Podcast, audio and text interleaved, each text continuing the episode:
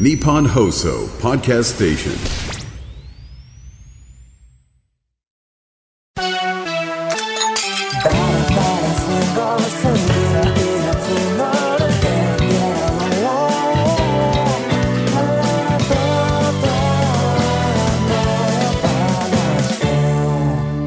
石井ひかるです。トトアの話第120回です。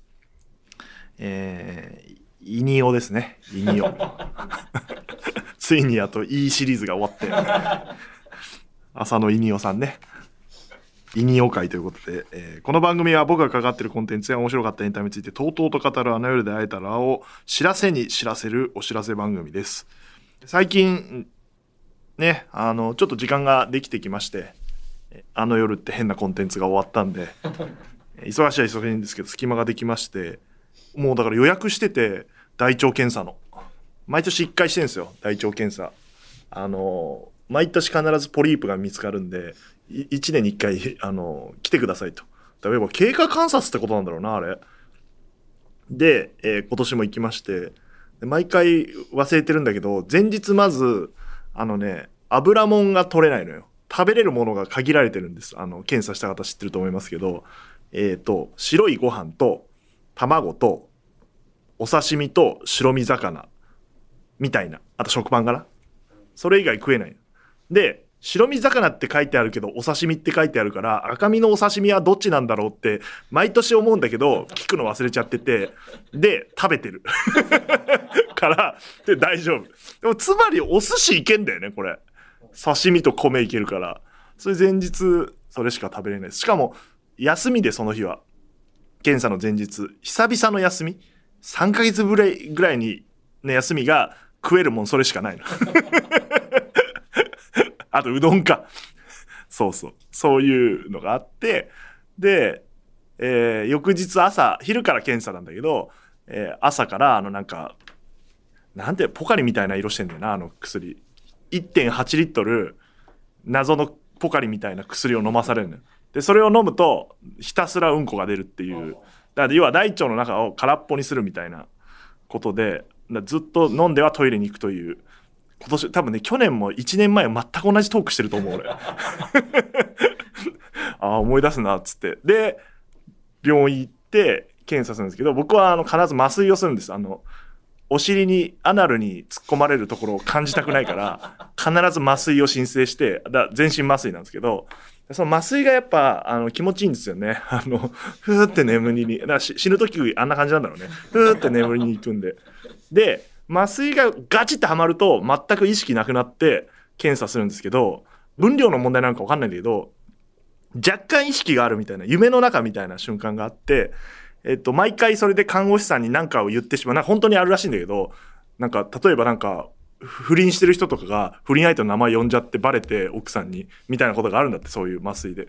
だだからなんか変なこと言う、朦朧として言うみたいなことなんだけど、えっと、前やった時は、ちょっと意識ある時に朦朧としながら、あの、僕、エッセイ出すんすよ。って言って、眠りに落ちてったっていう。これが恥ずかしくて終わった後、看護師さんに、エッセイ出されるんですか？って言われて、え？え、なんで知ってんすか？みたいな。言ってましたよ、みたいな。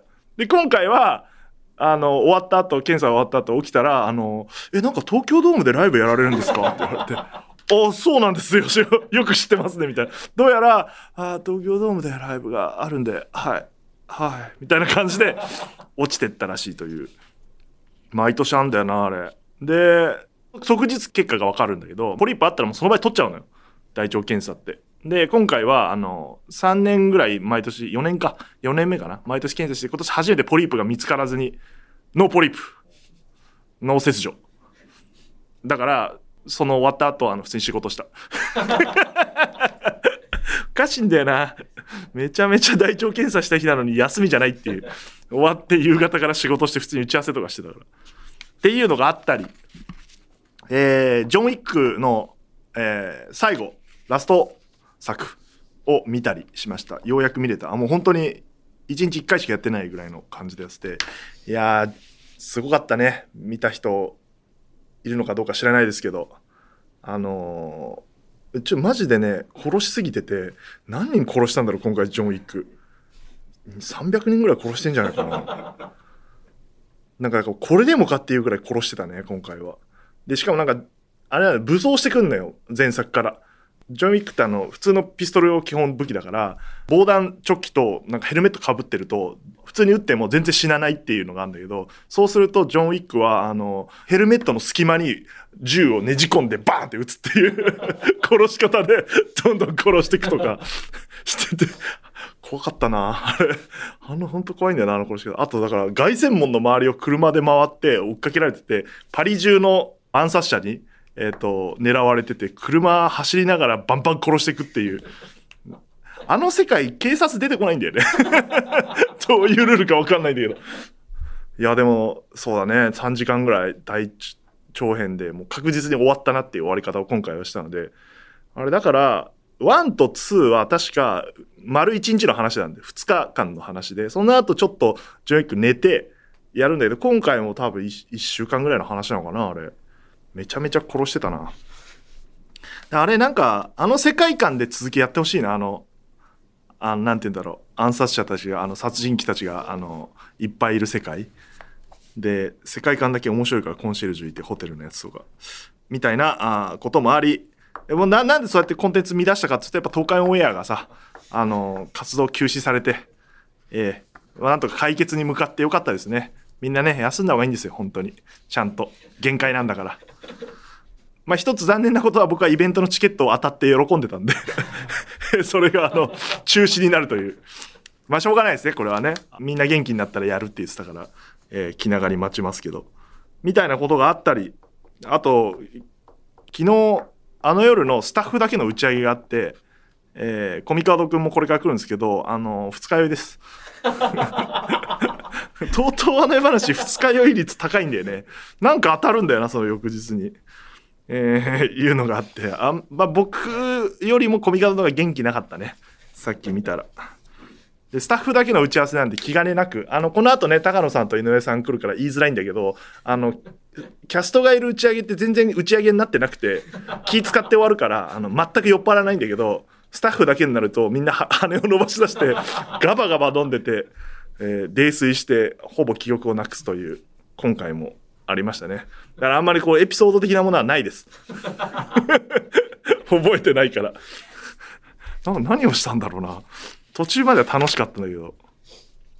こんなこと言っていいか分かんないけど、いいだろ別に。あの、映像監督の宮原が結婚していたってことを急に言い出して、結構前に。言えよって言ってなって。えーその場にあった財布にあった3万円をその場であげました、ね。ご祝儀で。っていうのをひどく後悔しています。酔ってたからな。気が大きくなってるから、お、あるじゃん。うんやるやるよ。みたいなこと言ってるけど、返してほしい。はい。そんなわけで、この後、そんなこともつゆ知らない井上ネオさんと高野由良子さんがやってきて、二日酔いのコミカドくんもやってくるという感じで、あの夜で会えたらの話。多分、最終回じゃない？あの夜の話するの。まあ、この後あれか。あの、視聴会、同時視聴会があって、そこで、えーやりますけど、まあ、あれは、なんていうか、見ながらの話なんで、おそらくアーカイブ期間中に、えー配信できるのはこの回が最後かなと思っておりますので、この後、すぐ、えーお三方登場です。ななな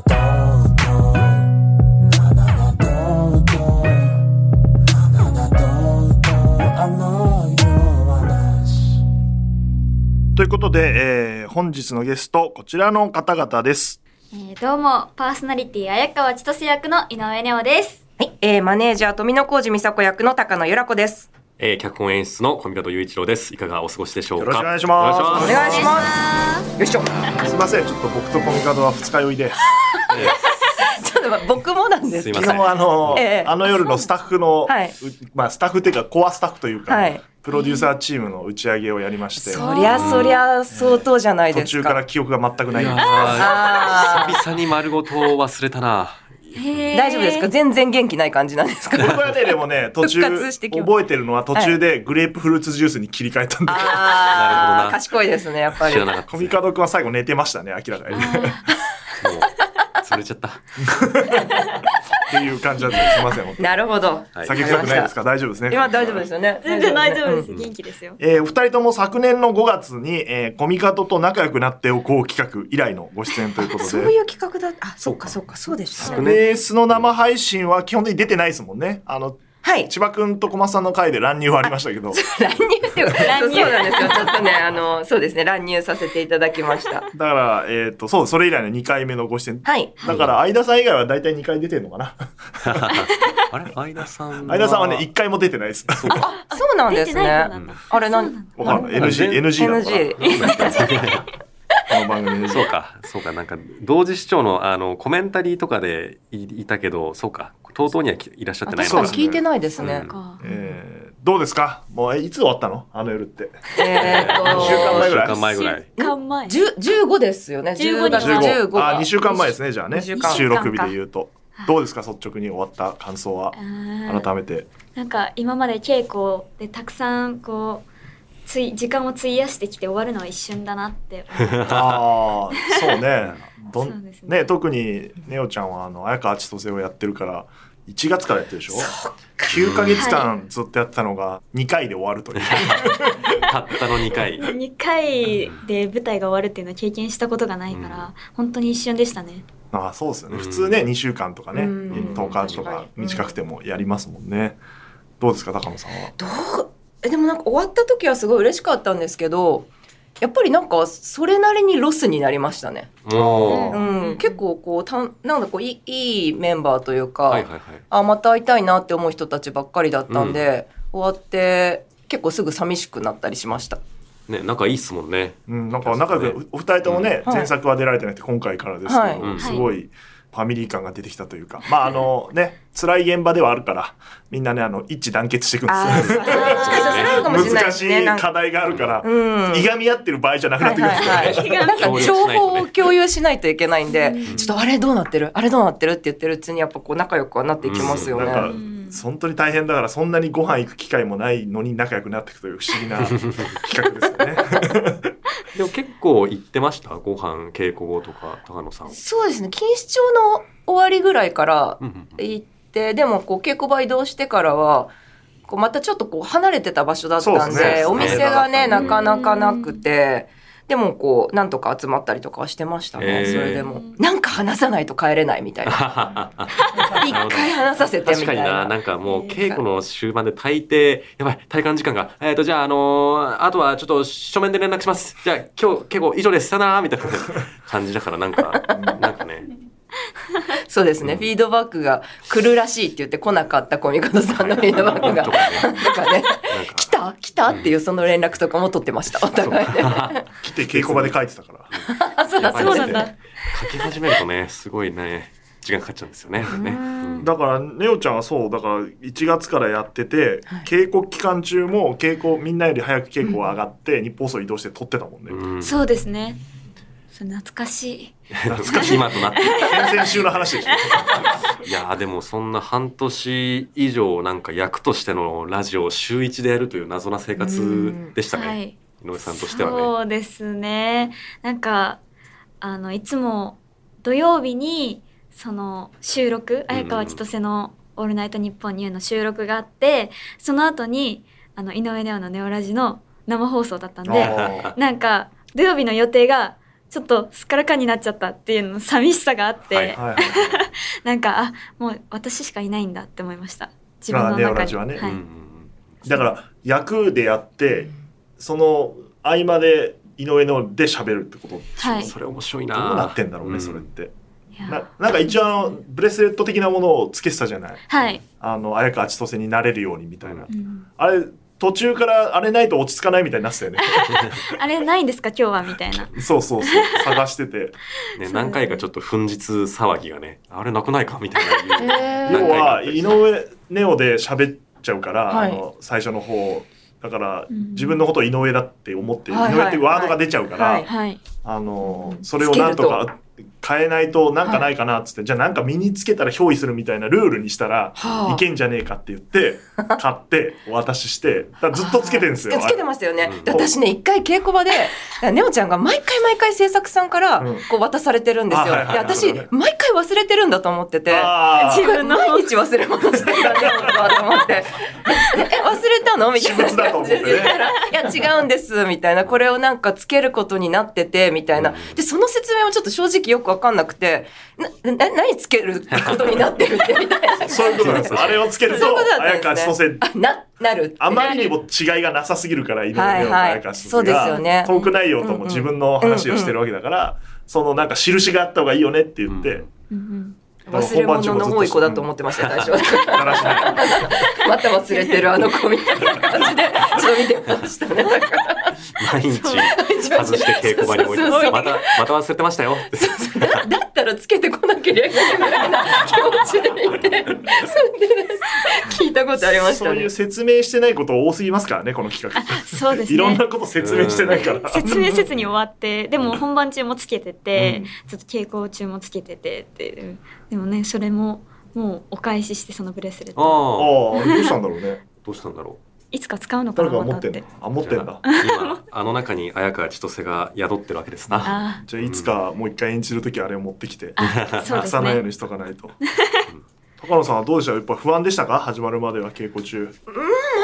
そう、なんか、こう、一個言われてすごい衝撃的だったのは、はなんか完成しないんでみたいなことを言ってて。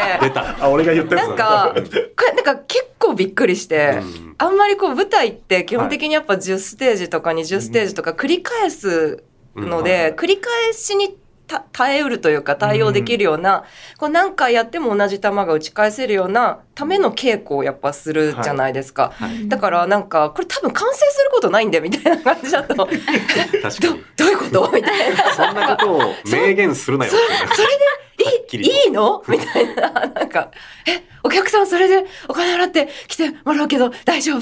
みたいなのはありましたけど、でもなんか言ってる意味はちょっとこう、やっぱ分かって、はい本番やって分かったというか、でも逆に言うとあれを10回はできないなっていうふうに思った感じですね。ないですよはね。熱量というか。はい。ねあのまあ、僕はずっと言ってたのは初演で初めて完成するんでゲネプロでも完成してないんで大丈夫ですよ。っていう大丈夫じゃねえよってみんなが言ってた。か ら普通ゲネは完成してなかったそうそうゲネは止まったから。でやっぱ本番もトラブルは起きるからうん。そういうものまあ不安なお気持ちはすごいわかります。だって前作キャストもはい。なんか最初の方はそういうもんだからみたいな顔してたのに結局1週間前になったら焦り出して。い やそれは怖いにね変わ変わることはないからな。結局そういうもんなんだなっていうのを改めてうん。分かりましたけど。えネオちゃんはどういう気持ちなの？そのはい。準備はしてるわけじゃんいっぱい。はい。ポッドキャストの。で本番を迎えるわけじゃん。どどういう緊張感とかあるの？やっぱり。緊張感はすごいあったんですけどでもなんかステージに立たないからうんうんうん。なんかあ役としてね。役としてしばらく。ステしばらくステージに立たないからその観客の皆さんがこうちゃんとあの席についてこう反応してくれるっていうのをあの楽屋で初めて見た時にあ始まってるんだ って思って。本当にそうだからね。役もそうだし自分としてもそうだし。そうです。自分としてもそうだしだからあちゃんと反応してくれてるって思って私も頑張ろうって思いました。だから緊張っていうよりもなんかそこでやる気が湧いてきたというか、そうですね反応ないっすよ高野さんもだってあの一幕最後ぐらいですか？私ね、最初に出るのあれなんですよ。あのーなぜか舞台上横切るっていうシーンが最初なんですよね。はい。本当に一瞬で。あそこで初めて観客がいるってことを目そうです視するってことですな？うん大きいなーってやっぱ思いますね。やっぱお客さんいて。うんそのまま客席上がっていくわけですもんねそうですね。はい、そうです。ちゃんと演技するのは客席からっていうあれはやっぱあのシーン面白かったですね。僕まあ場当たりまでしか客席で見れなかったけどなんかえ？後ろ振り向いたらはい。本当にやってるっていう。そうです、そうです。だからおん。客さんと目合いましたもん、本番中に。うん。やっぱやっぱ僕はあの客席で見てたんで、はい。あのみんなこう後ろ向いて一回、うん。あそこだよなみたいな、うん。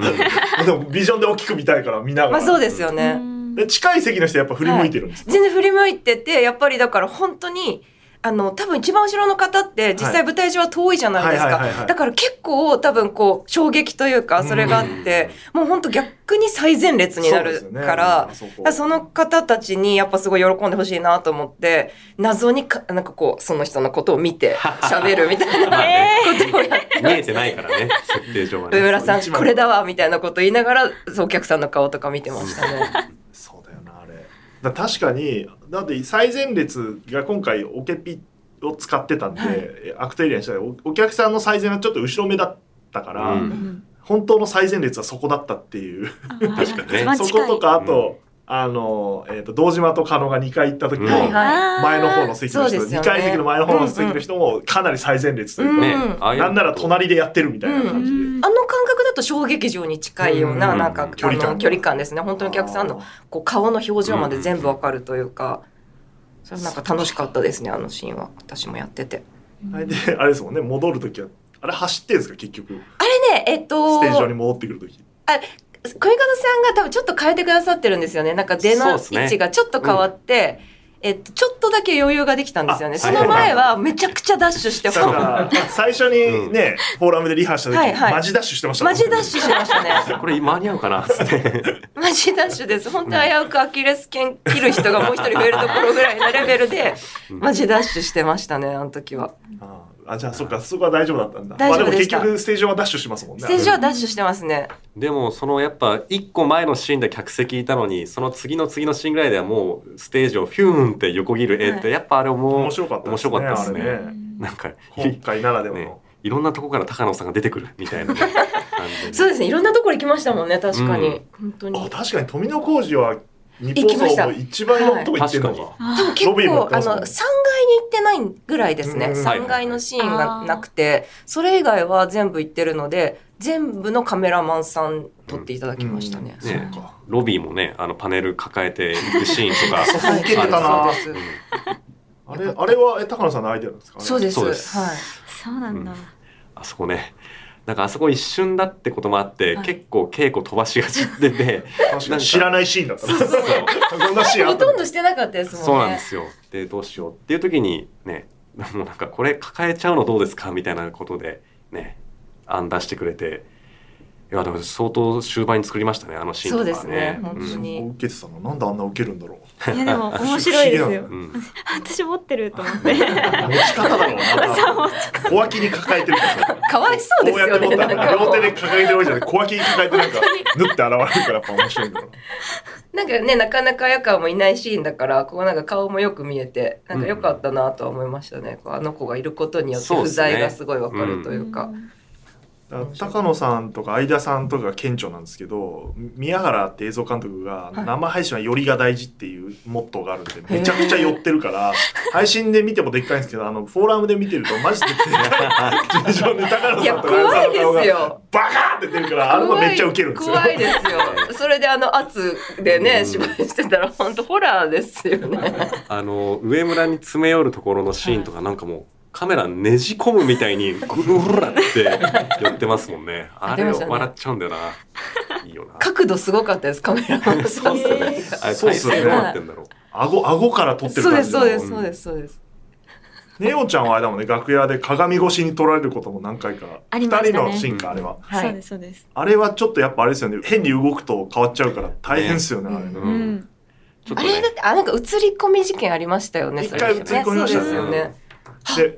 でも2日目は完璧なところでギリギリを攻めてるから。まあ、実はね、2日目もね、よく見ると、あの、ちょびっとだけカメラああ入ってんだ。入っちゃってて、まだまだまだ来てる来てる来てる来てる来てるで、な なんとか修正してえ。あの加湿器つけてるじゃないですか、はいはい。加湿器越しの富野浩二は誰のアイデアですか？あれは。あれは、まあ偶然のそんなことがあるんですか？初日からあの加湿器つけてるじゃないですか、はいあれがちょうど鏡越しに富野浩二を熱してるような、煙が奥にいる富野浩二をずっと煙がこういぶしてるみたいな絵になっていじってますね、めっちゃおもろかったんいだけど。じってますよ、もうでも確ちゃんとあ。の、シリアスだね、あの、あの、千歳、私はね、あの、チャンスを確実にする方を選びたいのって、はいはい。あそこの時、はい。あの、いそんなことになってんですか？めちゃくちゃ心配になってますよ。や、それなんかそれが、おなんかね、意味、意味性がちょっと感じられるという。か。まあ俺は正直入ってこなかったけど。気になって。何？おもろっと思って。誰だこれ考えたやつと思って。あれ結構な偶偶然の。偶然だな。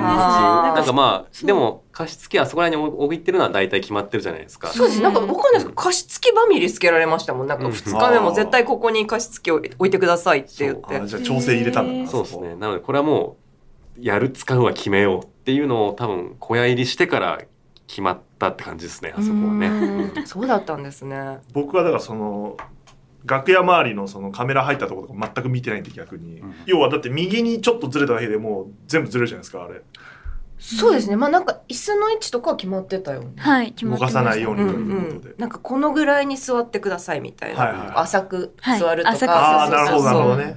絶妙な角度だもんね、あれ。そう。結構ね結構楽屋は狭いってこともあって繊細ですよね。立ち位置とかねね。実はね。なんか自分たちだけだったらいいんですけど、こう勝手に動くことによってカメラマンさんが映り込んじゃうとか、うん。動けなくなるみたいなのがね、うん。あってね。ゲネプロで思いっきり音声さんが映ってましたからね。あそっち側にパンするんだっていう顔してる全然、あ、ああ、映っちゃった。隠れることもできない。そうですね、丸見えになります。えーまあでも二人だから一緒のシーン多かったじゃないですか。まあ多い、はい多いですよ、まあペアですもん担当マネーねジャー。とはい。やっぱりなんかでもなんか稽古場でもよく会話されてるのを見てたんですけど、はい。どういう話をされてたんですか？どういう話どういうしてた話？でも本当にあの台本でそのシーンが終わった後にあのこのシーンどうやったらもっとうまくできますか？みたいなことをこうアドバイスももらったりとかうんうんの話をしてました。うん。それでいっぱいいっぱいだった。雑談とかではなあでもねなんか雑談であのネオちゃんがその二重跳びがすごいできるっていうので、あはいはいはい。なんか21回とか言ってすごいねみたいな、その膝痛くならないの？みたいなことを私が言ったら膝？みたいな年齢差を感じますあごめんごめんそうだよね？みたいな。あ19歳はそっか膝痛くなんないか？みたいな。倍以上っていうなんか本当にきょとんとされたのは覚えてます。膝なんて痛くなるんですそりゃそうですよね。そう申し訳ないって思いました。膝膝はそうですね。痛くならない。痛くなん痛くないね。痛くないのよ。そりゃだから、んまりね。うん、本当なんだもんね。綾川千歳がうん。エビ、生エビ食ったことないのもうん。二重跳びできるのも井上ネオもそうなんだもんね。そうです。ね不思議だな。でねあのプリティリズムのあれがグッズのストーンになってたりとかもするから本当になんか井上ネオというなんか人間をから作ってなんか逆にそっちからフィクションを作っていくっていうう、んなんかな不思議でしたね僕でもなんかあれですよ。なんかネオちゃん本人というよりネオちゃんがやってたラジオのって感じですよね。それで言うと。なんか本人が話す部分はあるけど。うんうん。なんかこうそれこそ稽古をしていくうちに本当の本当の井上ネオちゃんとはうん。また違うみたいな、なんかこうあ例えば芝居の 選択みたいななんラジオかやってた。え？本音で喋ってない。本音で？えでもあのその舞台が終わった後に私のラジオを聞いてくださった方がいてその綾川千歳より落ち着いてるんだみたいな。ああ井うん上ネオのネオラジの方がそうそうそうねそう。ツイートとかがあってそうなんだって思いました。だから「オールナイト」ってやっぱちょっとバラエティーだから、しっとり一人で喋るっていうよりは、うんうんうん。まあ、作家とかディレクターの指示もあって、うん。はい。えっとちょっとねやっぱ笑い、うん。面白く喋ろうとするから早口になるし、うん。テンションも上がっていくから、うんうん。それが本当か嘘かみたいなまあちょっと今回の作品のテーマにも似てるけど、そうですね。その部分もねもちろんあるし、うん。なんかそのまたちょっと違う部分もあったりとかしてその時のなんか芝居のこうさじ加減みたいなのは結構ね。小見和さんと3人でたくさんお話ししたような気がしますね。井上ネオと綾川千歳の違いはどこなのかみたいな、うんうんうんうん。そういう議論はいっぱいしましたね。うん。どこなんですか？えどこだっけ？でもなんかこういう時井上さんだったらこうするけど多分綾川だったらこういうリアクションになると思うっていう、うんなんかそこが一個大きな違いかもねみたいな。そうですね。ねなんか車中のシーンのテンションでもう決まるみたいなうん。のは話しててだからその最初のシーンのテンショうん。ンをなるべく高くいかないとっていう話が出てだから私は頑張ってました。まあそうだね。綾川のがテンション高いよね、うん。ちょっと、そうですね。そうだから最終的にギャルっていう言葉を使ってましたよね。綾川を最初のシーンはギャルでいこうみたいな感じで。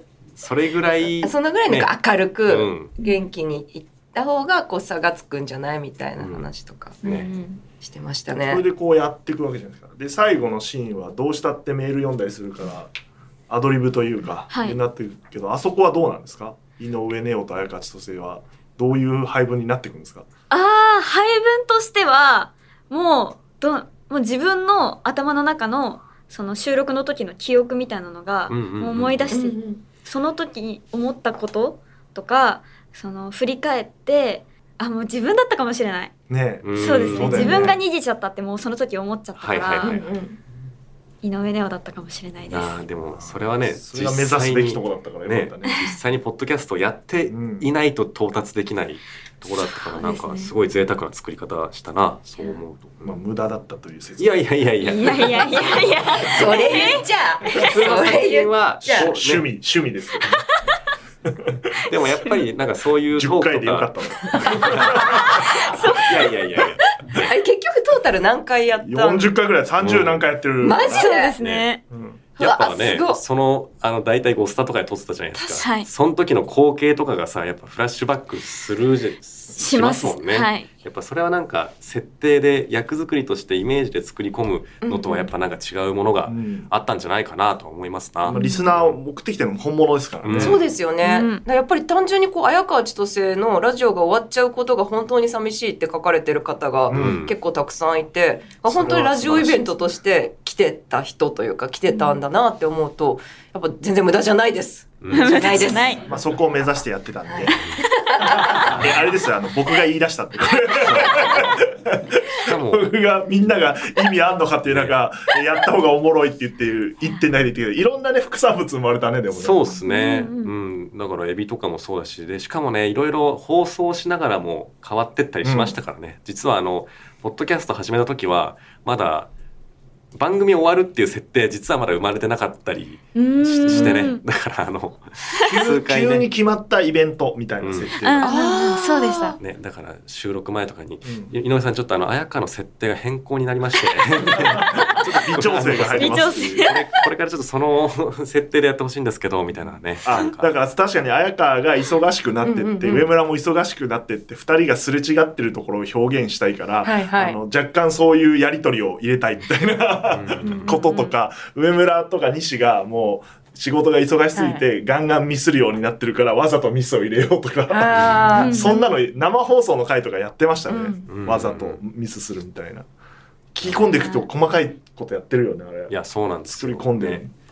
そしてミスをねちゃんと予定通りやるっていうのも結構ね、難しくてあのそれは公演もそうだけどねあのリハーサルとかあの掛け間違いのリハやりましょうかみたいななんかあれ 謎で面白かったな。いやだから公演もそうですもんね。ミスミスするっていう演技というか。そうですね。イベントとしてアクシデントが起きてるミスと本当に起こってるミスがうん。混在してるからマジで訳が分からなくなってく作品ではあったなと、うんうんうんそんななんかミスありました？なんかあんまりもうもう忘れちゃってんのかな私が。あんまりこう俳優たちの方でいくとあんまり。実はそんなになかうーんなかったかもですね本番は。なんかうん。もうとんでもないみたいなことって、うん。その俳優の芝居とかではなそんななんかまあ感じなかった。芝居的にはないんじゃないですか。よね多分、まあだって、えー、と初日は最初のシーンで都築が出てきて音楽止めるタイミング間違ってて。いいやー。そうそう。きなりミスったんで、ね超みんな緊張感がしていいミスだったねあれは。そうだそうだそうでしたねね。だから要はマイクを上げるタイミングを間違えてて、うん。音声さんが。最初生かしてないはずだったのを、はいはいはい。最初から生かしたことによって、はそのストップに反応して全セクションがちゃんと反応するっていう。仕事できますね それは。逆に成立するっていう、はい。どっかのセクションが、いや違うからこっちだからってやんなくて一斉に同じ風にやってで中島さんもそれに合わせたから、はいミスってないように見えるんですよ。そうですね。しっかり止まってましたねでね2日目はちゃんと予定通りのことをやってるんで、なんかああいうことは細かいこと言ったらそうですね。細かいいろいろ起きてことははいるんですけどね。でも初日あの楽屋のモニターつかなくなった事件ありました。ありましたね。ありましたありました、うん。はい。ありましたね。あれどうでした？かなんかきんなんかと動揺しました？まあなんかでも正直ね私たちは カメラチームがねそうそうそう大そう。まあしゃあないな。みたいな。あ感じそうなんだ。つかないんだって。聞きたいなとは思ったけどね。あ そうですね。ん。でもなんかシーンっていう音うん。はいが、まああの楽屋にもちょっと聞こえてくるから、はい。全然大丈夫でした。そうかそうか、ん。よかったよかった。そうそう。で2日目それがちゃんと治ったのに、うん。今度はコミカドがあのこの話前もしたんですけど、うん。小松さんがあのタコさんウインナはい。ーつまんでるじゃないですか、あれが結構ドアップでカメラさん撮って、うんそこにスイッチングしててなんか大笑いしててあのちゃんとそのやりたかったあのモニター越しの早川をやらずに終わったんです。ただのウインナーのシーンじゃないですか。ね、わーこんなに綺麗に抜けたってわーいとか言って。そのタイミングでそんな笑えるのすごいですねあのウインナーウインナー。で。あんなに稽古場でこの綾川の横顔越しにめっちゃ練習したのにそうですよ。できてないんだってね結構こだわってたうんところですよね。時間をかけてこだわったのそうですよね。うんちょっとねあれがね本番ではできなかった加古さんウインナーずっと見てたろ、稽古。いやあんなに折れるんだああじゃないんだよ。うんそこはね、うん大きなミスでしたね。あの別に成立はしてるんですけど。そうですね。うん成立はもっとよくできた部分とかはなんかあったりしますけど、じゃあお二人的にトラブルはなかったんですか？なんか。多分なんかあれ帰りの車がすあ、混んでそうです、たみたいな。そうです。あ二日目ね。はい二日目走ったね、あれね。めっちゃ走りました。いや、もうね、あの、でも、フォーラムに着くまでは別に大丈夫だったんですよ。ただ、フォーラムでやっぱり私たちが終わった後のバラシのためのトラックがはいはいはい。なる来てて、ほどなで、トラックが、あ、もうめちゃくちゃでかくて、そう、地下の駐車場に私たち行くんですけど、地下に行くためのカーブの時にもう、ん時速2キロみたいなノリで遅くなるんですよね、なんか。降りちゃった慎重に。いいけいけみたいなことすごい言ってるんですけど、でも、で、途中まで、ここれまだありますか？まだありますか？先って言って、ちょ、もうちょっとかかりますねって、だったらもう走ろうってなって、降り走ったね、たんですね降りてね。えー駐車場爆走したってことですか爆走しました。はいでもなんか思ってる3倍ぐらい長かったよね、あそこね。こんなに曲がるのみたいな。ああ、そう。そうそうそうそう。なんか私たちの中では、なんか本当ね、200メートルぐらい走ったら着くかな、はいみたいな感じで。もはや正面から行った方が早かったですね。そうなってる。ね、どうせ映んないから。そうですねそう。そうです、そうです。もう正面から行きたかったです。正面入り口からとかは関係者受付から入ってた方が早かったと思うんです早かったと思いますね。あれは結構ヒヤッとしましたね。そうだったんだ。結局日本放送とフォーラムって直線距離近いんだけど車で行くと一通とか多いんでぐるぐる回るんで一番早いのはやっぱ自転車で 西が使った。本当はそうなんですけどね、うん。でもやっぱん複数人で移動するときはやっはい。ぱ車の方がいいだろうってなって、車してそういうことが起きるという。そうね、まあ、相田さんも乗っけて戻ってこなきゃいけなかったうんですもんね。そうそうそう、みんなまとめて。だからあのシーンの後メールを読むからその時僕がメール選んでコミカドと確認して、はい。私に行こうとしたらあの来てないっていう。あれ？西の方が後だったっていう、ね、そうそうわ。メールを渡せないっていうあの。うんことがあって、あれが一番だから本当にだ本当に間に合わなかったらどうしようっていうのはね、うん。思って、もうあそこはだからみんながシンデレラストーリーをやり続けるしかやりない続けるしかないですね。アドリブストーリーになるっていう。それはそれでなんかできたような気もする。から、まあまあそうですね、お客さんのお尻が痛くならなければ。ただ本当にだから着替えもあったんでねおちゃんの場合そうね。そっかそっか。もうだからエレベーターの中で「そこのほらボタンも取っておきな」みたいな。感じではいとか。いですか。少しでも。なるべく着替えやすいようにみたいな感じで初日終わってどうなんですかなんかこう2日に目に向けて、キャスト同士で話すとか自分の中で何かあったりしたんですか私はそのコミカドさんから最後のあのフリートークもうちょっとちゃんと誠意を持って言うみたいなねあのもうちょっとそう変えた方がいいって言われてそれを意識してやろうって思いましただからそうです。改善はありました。うんうん。そうですね。なんかあの千秋楽ちょっと演者もなんなんでしょうね。なんか開放的終わるんだっていううん。なんか考えが演技に出ちゃったりすることもあって、うん。まあそれは別に悪いことじゃないんですけど、うん。でも綾香のあの最後のトークはなんかやっぱ晴れやかさみたいなものっていうのは出しちゃいけないからうん。注意しようなっていう話はしたって感じですね。はい。うん。あその後晴れやかになるからその前のシーン、うん。メール読むまでのトークとかね、なるほど。なんか私は、えっと映像を見返してキャスト同士っていうよりなんか映像を配信の映像を見てはい。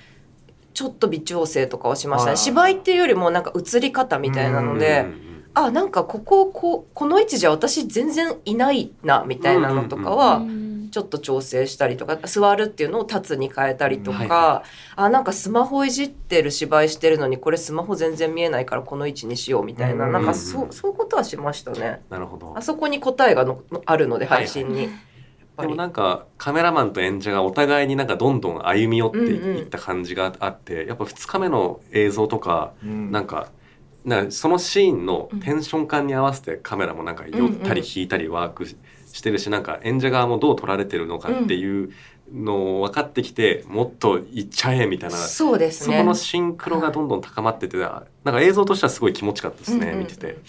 やっぱなんかこう分かんなかったことが初日の映像を見てやっと答えがうん本当に分かって、そうですね。あここにいた方が美味しいなみたいなのとかは分かりやすかったですね。ななんせゲネプロから本番までの時間がほぼないですから。みんなもしてる暇もなくてみんなもう。準備と休憩でもう精一杯みたいな。ゲネがねスタッフみんな走だってたし。ねそうだから初日終わって見返して「何ここ言ってよ」みたいな「私全然映ってないじゃん」みたいな感じで一人で思って あの次の日とかに変えたりとかはしてました。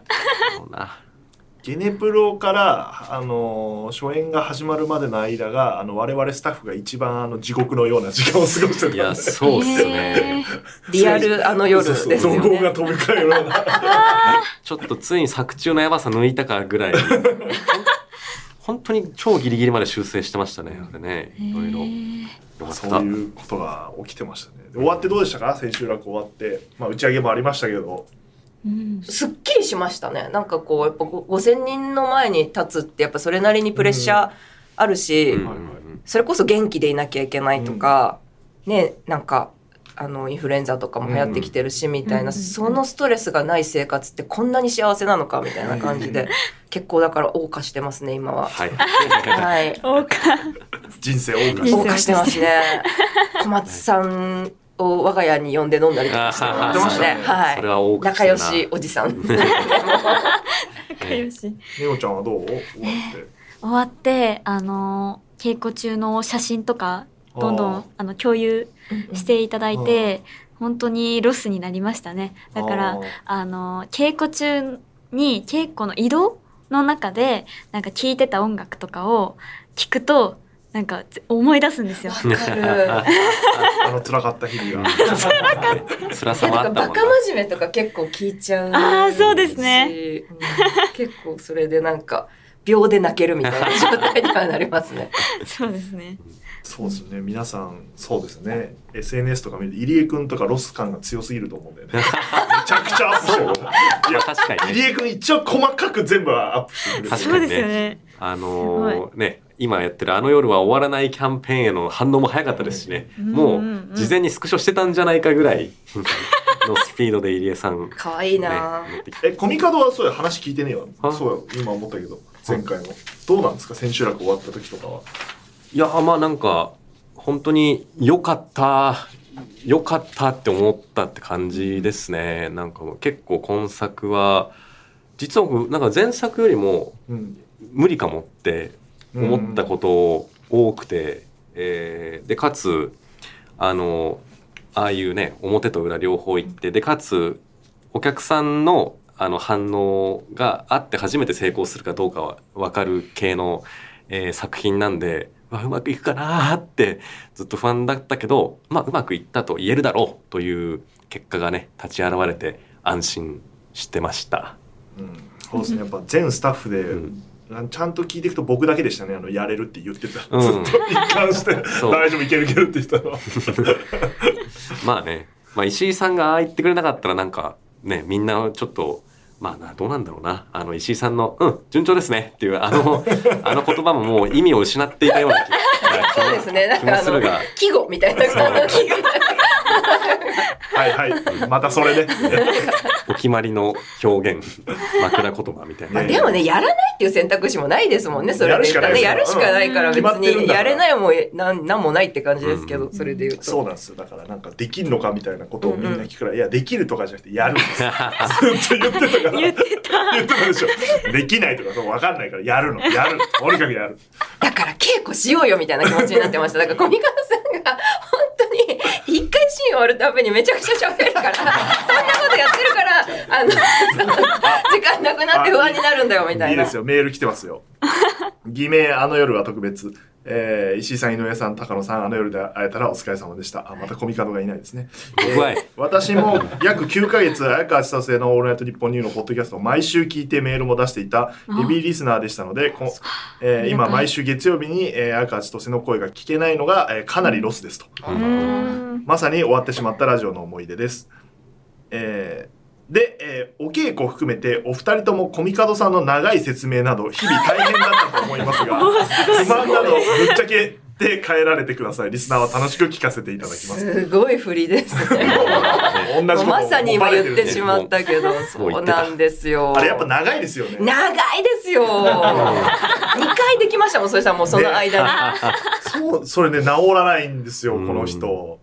もう一回やった方が効率がいいよって言うんだよ。その言葉で伝えるよりも、もう一回やっはい。ちょっとこうやってしてくださいってやって、はいはいああ、じゃあこうしましょうかがね、うんできるんだけど、全部伝えようとするから、その、そうですね。次返すときには、パーフェクトになるように、それ無理だから。パーフェクトオーダーをしてしてしまうんだよな。うんそう、役者の皆さんはね、稽古したいってすごい言うんですよね。面白いそうですね稽古してるはずなのに。うんなんかし、しかもなんか、た、多分こういうことを気になってるんだろうな、みたいな、やってるこっちも分かったりとかするんで、だったら言言われるよりも、もうやっちゃうから見てください、みたいな気持ちもあったりとかして、はいでも一回やっぱ聞かな、聞かなきゃいけない。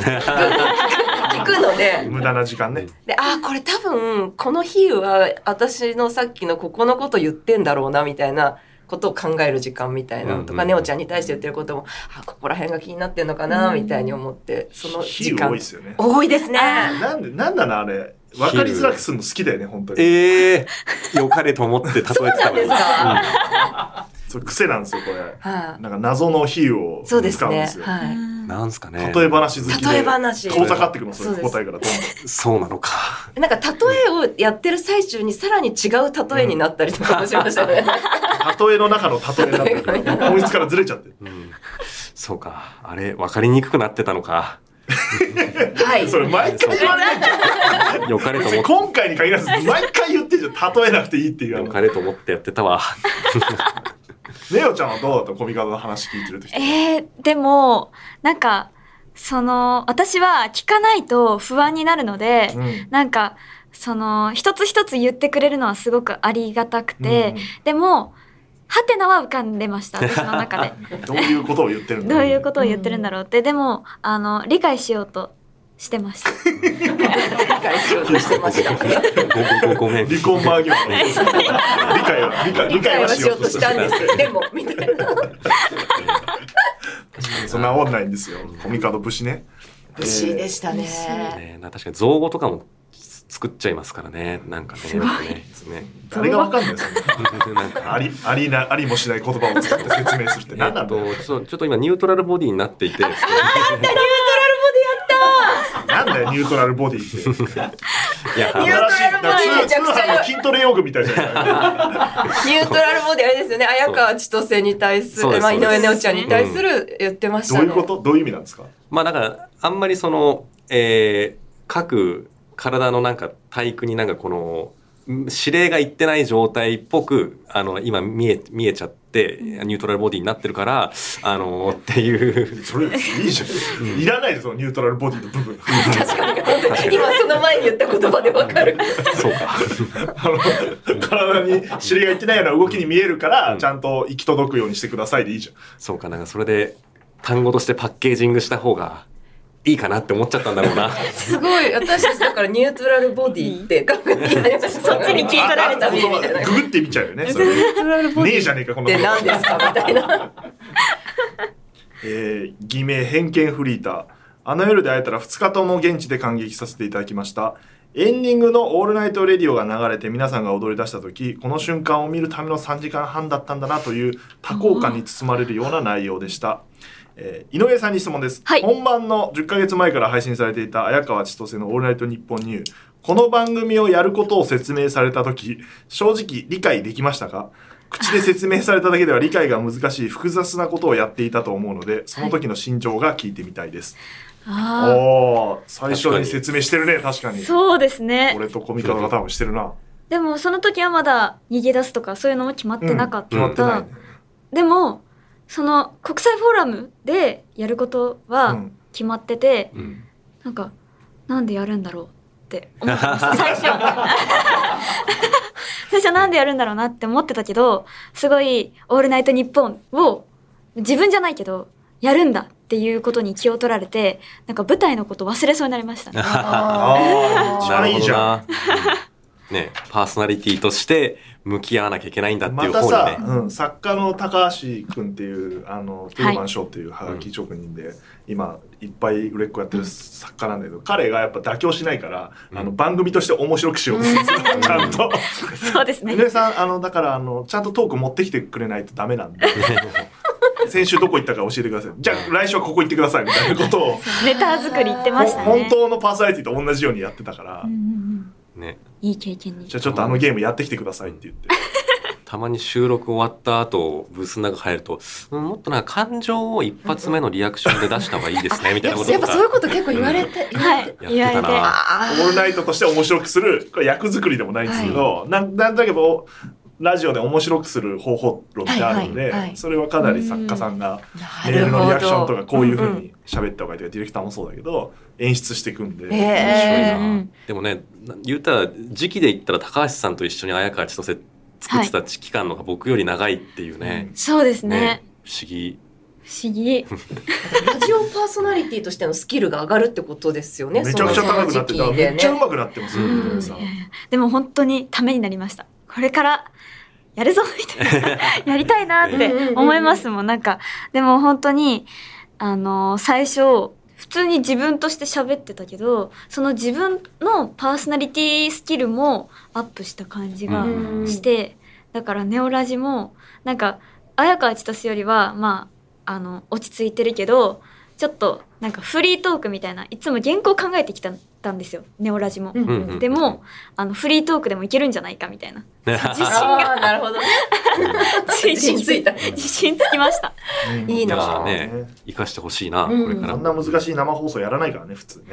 まあ生放送もやりました生放ね送は相当難しかったと思うけどな、生放送そうですね。めっちゃ緊張しましたけどでも意外と生っていう緊張感がその絶対に井上って言わないっていう、うん。その、ね。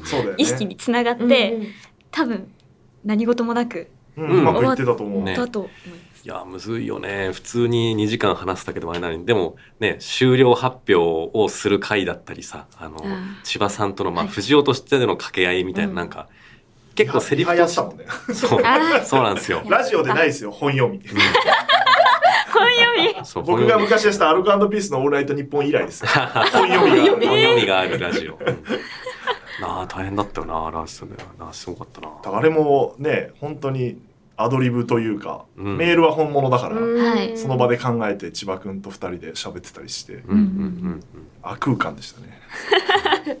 どっちも本物じゃないってすごいですよね。確かに。そうなんです。よ全員嘘ついてるんですよ。だから1回目生放送やってる時に本当に俺たちは何をやってんだろうと思って、ずっと嘘ついてんじゃんみたいな嘘のメールを募集して嘘を嘘を呼んで嘘のリアクションしてるみたいな。これ何やってんだろうみたいな。リスナーは本物っていうね。本物だけど、うん。本物でいるんだけど内容は全部嘘だから。でも本当のことも言ってるったりもするみたいな、なんか作品そのものと似てるなと。思ってねそうでしたね。そうですね。えー神奈川県菜の花の名はナッパの名さんからです、えーゆらこさんの X での晩酌部のうん。うん。ご飯投稿が楽しみです。ありがとうございます。特に稽古場からの公開ミーティングで千葉雄大さんがゲストの時にクミンを渡したエピソードから千葉雄大ファンの中でもクミン配りおばさんが誕生し本番当日にいただきました。いたんだ。いたんだ。面白い。早速かぼちゃのリゾットにクミンを加えて作り美味しくいただきました。いいスパイスをありがとうございますメールのテンションだいぶ違いますね。関係ないですね。すごいね。おばさん同士の会話みたいになりなり僕もいただきましたから、ね、そうですよ。ついでに。どうどうどうですか、まだねお奥さん宅ではがね使ってないんですよ。使ってないんですか？これどうしようかなって言ってて。そうなんですね。千葉君からもこの間まだ使ってないんですって言って、本当に私、クミン配りおばさんとして。あれはそうですね。千葉君がお返しにご飯をそうなんですよ。もともとなんかこう私がご飯作るのが好きだっていうのと、千葉君もあのご飯作るの好きだっていう話で、稽古場で結構盛り上がって、交換で、な。その時に私が、あ、じゃあなんか交換庫しようみたいな感じになって、私がだからそれでタッパーに、こう何個か作って持ってって、そしたらそのタッパーに千葉君が作ってお返しをしてくれるっていうどうどうだったん。ですか味は？めちゃくちゃ美味しかったですよ、そんなもん。なんか ディオールのね、紙袋に入れてくれて、うんすごいなんか、我が家にディオールの紙袋がある図がすごい面白かったです。そうそう。あれ美味しそうですよ。小松さんとだからねさっきもちょっと言いましたけど、自宅飲みしててなんか俺の悪口言ってたんですか、いや、出ないです。よ。もうね、あの、た楽しくて二人で飲んでて、で、はい。そしたら、あの、とうとうがちょうどアップされる日だったから、うんはいはい。あ、じゃあちょっと聞いてみようよみたいなこと言ってて、で、最初石井さんのこうオープニングトークから始まるじゃないですか。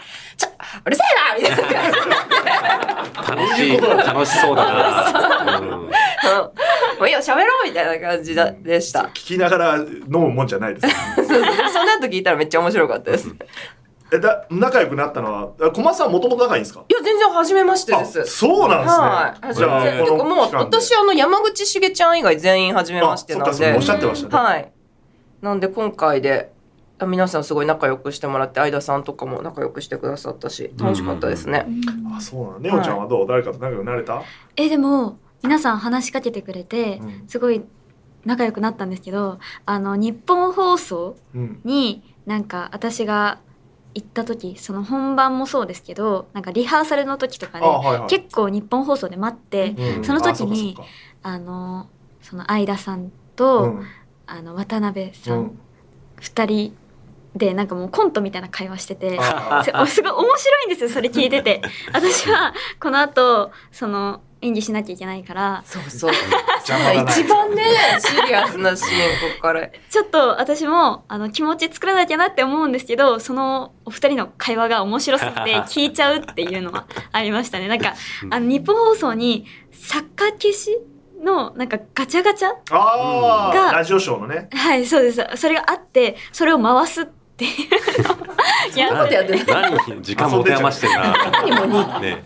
やってましたね。すごいね、逃げて、そう、逃げた先でそんなこと逃げたうあそこはもう確かに別班ぐらいみんなで、うん、うん。そうそう、日本放送行くとね、時空がこう変わる感じがね、はい。したあそこ普通にまあ土日ではあるけど働いてる人いるからね、いますねあれは前作と同じですけど、うんうんうん変だよね 戻ってくる時の日本放送から国際フォーラムの間のバスとかもねずっとあの西君やってたあの渡辺裕也がずっと喋ってるんですよ。ねきついんだよな打ち上げの二次会もずっとうるさかったもんえそうですね。しかもなんかもう自分がしたい話をもう脈絡なくやって。そうなんですよ。ね、それで相ね、田さんがずっと喋ってたもんね。ずっと喋ってて、しかもなんかこう、ネオちゃんとか、エラコさんとかって話しかけるわけでもなく喋ってるから、うんそれ誰に言ってんのみたいな感じになって、いや、なんか皆さんにみたいな、それ何？え、独り言、独り言ですみたいなこと言うから、じゃあ独り言なら最初にラジオですって言ってから喋ってみたいな。それを最終的に。好きじゃないわあの感じ若いなそうですよ。なんか、そしたら本当にちゃんと、ラジオですって言ってからなんか喋り始めて。やんのかよみたいな感じになっていや、本当狙ってんのラジオでやか天天然なのか。うん不思議だよな、渡辺さんも。面白かった。ですね。面白かったよねでもね。本当にうん。吹き出しちゃってめっちゃささ千秋楽のもう本当に移動する車でその忘れた頃にラジオですって言って突っ込んできたから、うん、吹き出しちゃって。しかもその後間に合わなくなるし、一緒にあの佐久間さんのパネルも運んでるし結構バスの中はね、いろんなことがカオス。カオスでした、本当に。渡辺君だって始まる前、はい。い俺たちスタッフとかキャストのとこ回って「はい。あの上方さんハグしてください。石井さんハグしてください」って 全員とハグしていくっていう。俺もうそろそろ日本放送行かなきゃいけないんですよ。ってあのね、最初のシーンがね、渡辺さんは向こう側だそうから、ですね。最初だけじゃん緊張してんの。途中からリラックスしてたの。ね そんなね、あんなことやっといて、途中ガチャガチャやってたとはな。よ やってました余裕だな。そうそうですあこれサイコロついてるみたいな。何回も回してやってました？はい、えーもう一枚、えー東京都ラジオネームお茶の水全部飲んでみた、えーお。石井さん井上さん高尾さんこんにちは。今でもここで井上さんのことを綾川さんと書いてしまいそうになるくらい僕は綾川千歳オールナイトニッポンニューの大ファンです毎週番組を聞きメールも送っていたので先日のあの夜で会えたののイベント終了後の喪失感がすごかったです。そこで井上さんに質問です。改めて、あの夜、そして、綾川先生オールナイトニッポンニューの最終回まで駆け抜けた感想はいかがでしょうか、えーまた、イベント当日、ステージから見えるエビペンライトの光景はいかがでしたか、えー僕は客席からエビエビペンライトをブンブン振ってましたよ。改めて、えー素晴らしい作品を作り上げ、そして楽しませていただき、本当にありがとうございました。あありがとうございます。もうラジオネームでわかりました、ね。お茶の水全部飲んで。よく読まれてる。送ってくれ来てくれた人だ。嬉しいですね。最終回まで駆け抜けた感想、まああれだね。でもエビペンライトとか本当に番組の中でうん。なんかまあ一応僕らも考えてはいるけど、うんうん。生まれたものじゃん、うん。あれが本当に実現してってみんなが持っててブンブン振ってるの、うんどうなのやっぱ見たし瞬間は。えでもめっちゃ綺麗でうん。もうなんか最初でも出てきた時はなんか綺麗だけどそれに喜んじゃダメじゃないですか、うん。だから我慢してましたね。役としてはね。内心では綺麗と思ってたんですね。初めててねステージ上に出るシーンだから、そうですそうです。だからこんな景色なんだってそこで初めてうん。知ってめちゃめちゃ綺麗だなって思ったけどなんかみんな持ってると思ってすごいびっくりしました、ちゃんとね。買ってくれた方もいてその特典でついてるうん。方もいて、だからみんなほとんど持っててうん。これ？でもエビなんだよなって思いました。エビペンライトなんだよなって。そうですね。なんかちょちょっとキモかったもん俺は。なんかカカサカサみんな。エビな本物エビなんじゃねえかなと思って。全員がブンブると。すごいことですよね改めて。5000人にペンライト振ってもらってうん。立つってすごい経験をしてらっしゃる。すごかったですよ。ああの数のペンライトが作られてうん。流通したんだ本当にって思いましたね。うんこんなねあの番組の中でエビ食べたこと生で食べたことないえ？ーっていうところから それからあれが実際物となって生まれたんだもんなと思うとなんか感慨深いですな。そうですね、うん。自分が話したことがその舞台のストーリーに関わってくるっていうのが、縄跳びとかもそうですし、うんうんいくらちゃんストーンもなんか売り切れたっていうのを知って めっちゃあなんか安心しました。なんか自分のラジオ聞いてなくてこの舞台だけを見に来た方もいるから、うん。その方はなんだこのグッズみたいな。絶対思うだろうし。そのためにつ作って売り切れ余ってたのが面白だったのに何売り切れてるのってちょっと思ってますいや僕びっくりですよ。何売り切ってんだよ 冷静にならないでほしいですねい。つか。あのエビペンライトとストーンはマジで使い道ないですからね。今後はそうですね。それがラジオグッズのあるあるなんで、うんでもそう思い出すとあの縄跳びあったじゃないですか、はい。それを収録はい。で縄跳びを飛んだ回があるんですけどあの時僕立ち会ってて、はい。でそのくだりが生まれたから僕があの5階の制作フロアまで走って縄跳び探して持ってきて 渡したんですよ。そうか。あったんですねまたそれも。あそこでもし。AD として動いたんですよだから。西として。西や西的な。そこで石井さんがいなくてもしね実際に飛んでなかったら、まああそこまで縄跳びってものを本編の中で入れ込まなかったかもし,、うん。したかもしれないし、そういう。千葉君もね飛ぶこともなかったかもしれないですよね そしたら。完。全にない流れだったんでそのトークの中で生まれたから、じゃあエンディングととうん。飛ぼうよっていう、まあ、生っぽく作って、うん。うんちょうど渡辺君が来てる回でうん。そうですね。そっかそっか。じゃあ西が入れたことにしようへえ。っていう。ね、そういう偶然が積み重なって千葉雄大が縄跳びを飛ぶことになった。そうですよ。もう。巡り巡って。あのシーンの視聴率ほとんどやっぱもう千葉君に持ってかれてるんで、あの、あたいらね、はいあたいら結構、あの、深刻なシーンやってんですわ。ぜひ配信でね本当に、いただいて本当にそう。それは本当に配信で見ていただきたい。うんあの、会場ではね、どうしても千葉君を見てしまった方も。ーあれはちょっと僕も予想外でしたねいやさすがに後ろのスクリーンで本編っぽいやつ始まれば みんなそっち見ますってって言ったら全然そんなことなかっそんなことないですよ。た 何ってでも千葉君もきあのちゃんと演技の声を聞いてるから、はい。あの富野浩二があの、はい。みんなあんたのために頑張ってんのよ」って言ったはい瞬間、めちゃくちゃ飛ぶっていう。細かい修正を二人でやりましたよ千葉君と話して。ここはだから飛んどいた方がいいよねみたいな。影響を受けてる人がここにもいたっていうこと。それがもうちょうどだそれはめちゃくちゃ面白くて、ストーリーと、はい、はいそうですね。藤尾が頑張るシーンが連動する本当にがそんそういう頑張りっていう。ね そうじゃないだろうと思いながら。正直あそこはずっと休んでほしいぐらいだもんね、私たちは。いや面白かったなあれも途中から言い出したことだもんね本当にイベントの中でもはいその場で思いついたことになってますけど、はいはい。あれも最初なかった流れでもう一個欲しいみたいになって、うん僕と高橋君って作家で縄跳び飛ばせばいいんじゃないかみたいなこと言って「え千葉君飛んでくれるかな?」いけるでしょ？みたいな出ましたよ。話だったりするんで。ラジオっぽい流れですよね。だからそうですね作り方が。うんだ本当にそれが劇中は神田が思いついてるみたいになってるんですけど、うんうんうん本当にそういう感じで作られてるから、そういうシーンにいいシーンになったんじゃないですか、うんうん。無駄に千葉君が上手くなったっていうねそうですね。上手くなってめちゃくちゃ。上手くなって最初に1上手くなってました回しか飛べなかったそうですよね。あのね、公開、ね、動画も公開されてますけど、最初やった時、あ、千葉さんあんまり縄跳び上手くないかもと思ったら、どんどん上手くなってた。すごい。プロですね、やっぱり。いやでもネオちゃんが一番うまいよねおかしいもん飛び方確かにね全然引っかかんないなんか一回遊びで飛んでる時全く引っかかんなかったもんそうですね。なんか、やっぱり久しぶりに飛んでも、まだ、健在でした。ね、やっぱ軽やかなんだよな。膝も痛くなんないしね。それ、ずっと言ってるじゃないですか。生エビ食べたのそういやいや、食べてないです。何なんだよもまあ、ここまで来ちゃうとね。そうですね。食べなよ、もう。そうですか？なんか、もう、母に食べれないねって言われて、すやっぱ食べれないよね。そんな大事に食べてネオラジでその話しなよ。初まあめていいですかね。エビを食べた感想。早めに食べないと逆にもう一生食べれなくなっちゃうんじゃないのそれは嫌ですね。確そんなもったいぶるような食べ物じゃないから。食べてもあの千葉君のリアクションだよ。もうおうんうまい。あれもセリフ返したね味ないとうまいで、うん。うん。あー。美味しい、ね。おもろかったな。あれね、台本では美味しいだけになってるけど、あそこね、いろいろ遊んでくれましたね。本当にね最初食べた時味なかったんだ醤油とかつけないとね、うん。そいいんだよそんな話は、すげえ喋ってる。メール以上になります。はい、はいありがとうございます。そんな「あの夜で会えたら」は配信のアーカイブが今現在販売中でございます、料金は4500円です、えー、11月5日まで23時59分まで見られて20時まで買えるというところなのでぜひ何回も見ていただければなとうん。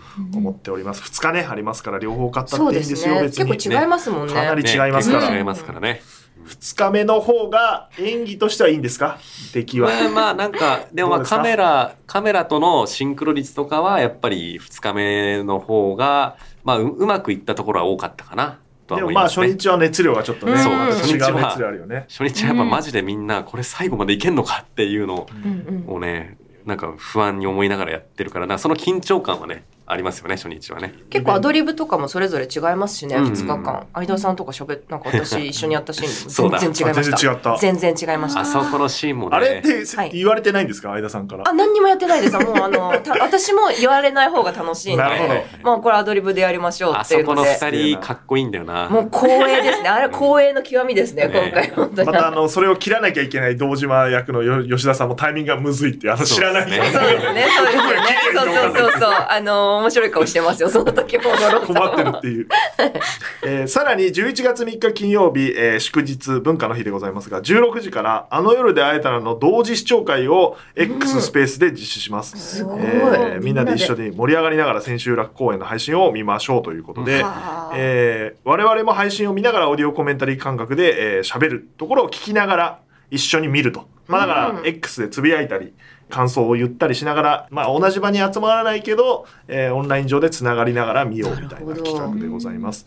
えー当日の参加メンバーは、えー私石井とコミカドくんと映像監督の宮原くんと、えー、加野哲也役で演出補佐で今回入っていただきました山口茂弘さんが汗だくで、えーお送りします。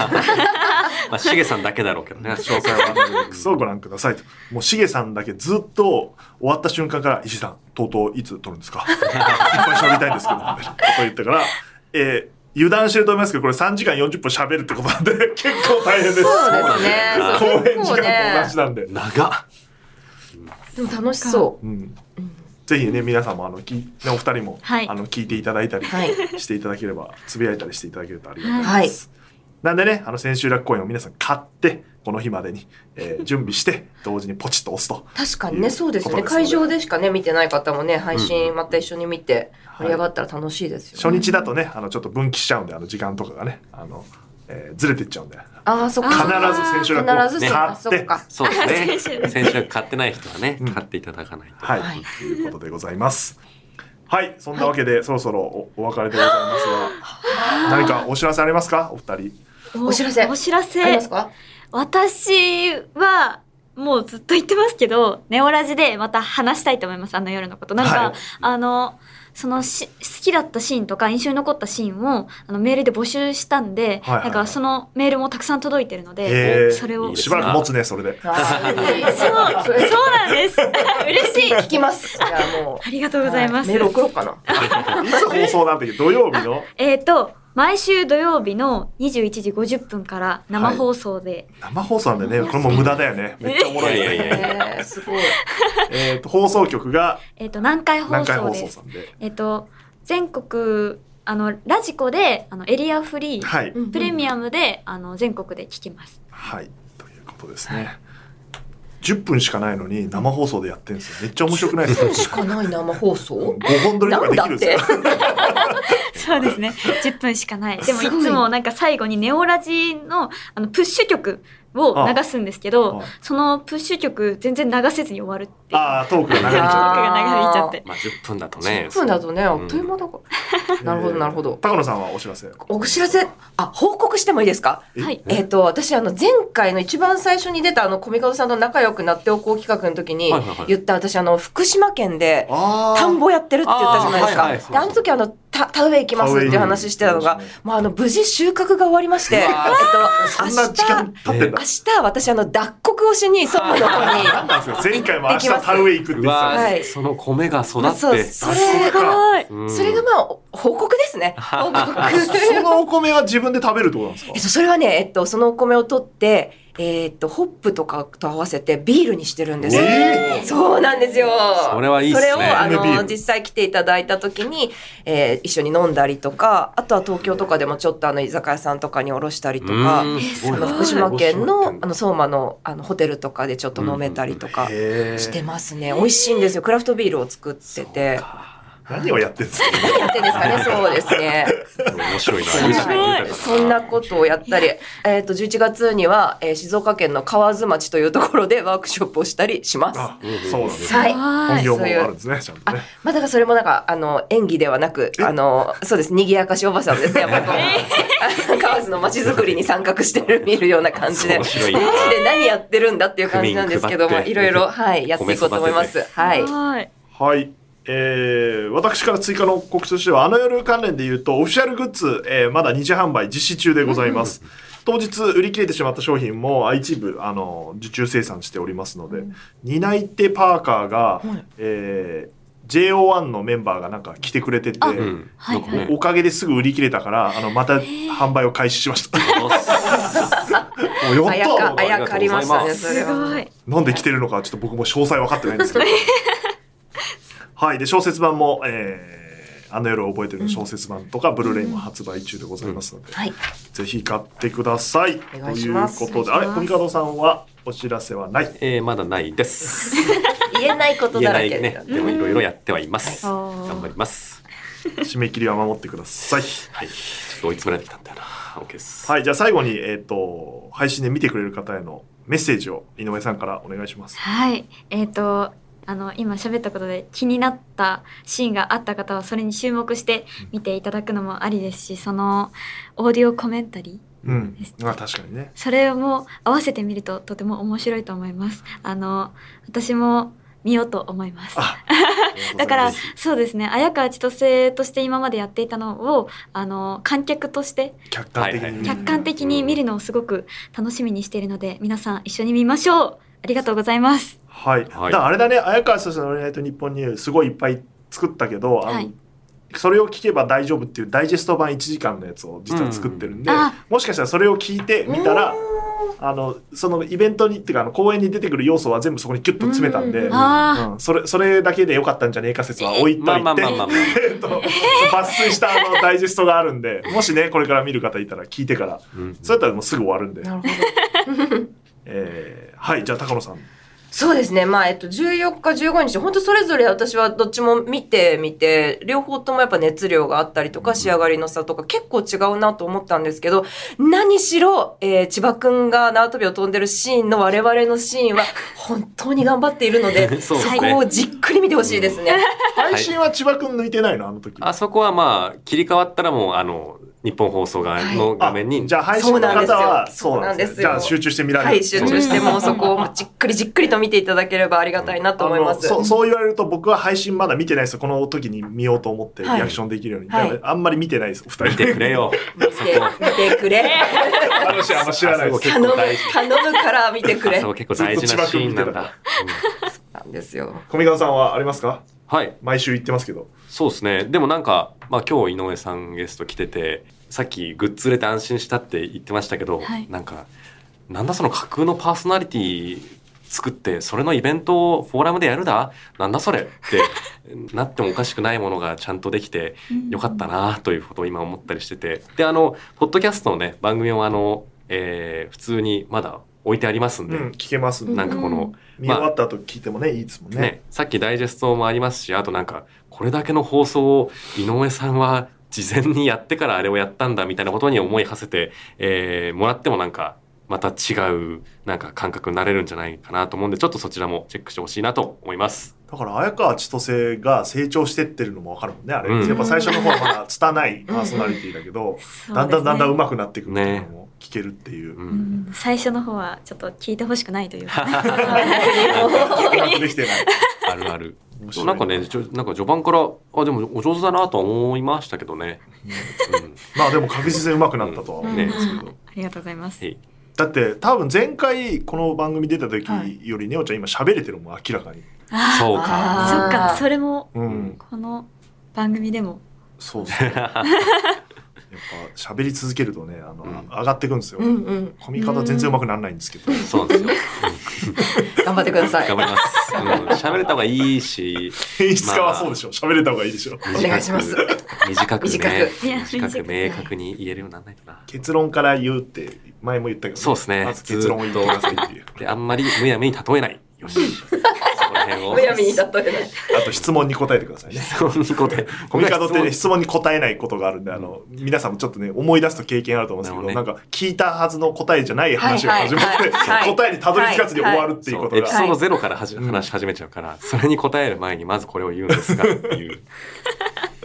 というのがありますが、どうでしたか？ラジオ的には高野さん出ていただいて楽しかったです。かあ今日ですか？はい。すごいなんかいろいろ喋れて思いの丈をいろいろ言えたんでよかったです。よかったです。なんかねあのえ？この間はい。全然一番最後にどうでもいい話なんですけど、はい。小松さんとそれこそさっき言った飲んだ時に、はい。私と小松さんあの石井さんにはまってないんじゃないかっていう話になってなどういうこと？それをね何ハマってないって？はまってないぞ私たちみたいななんだそ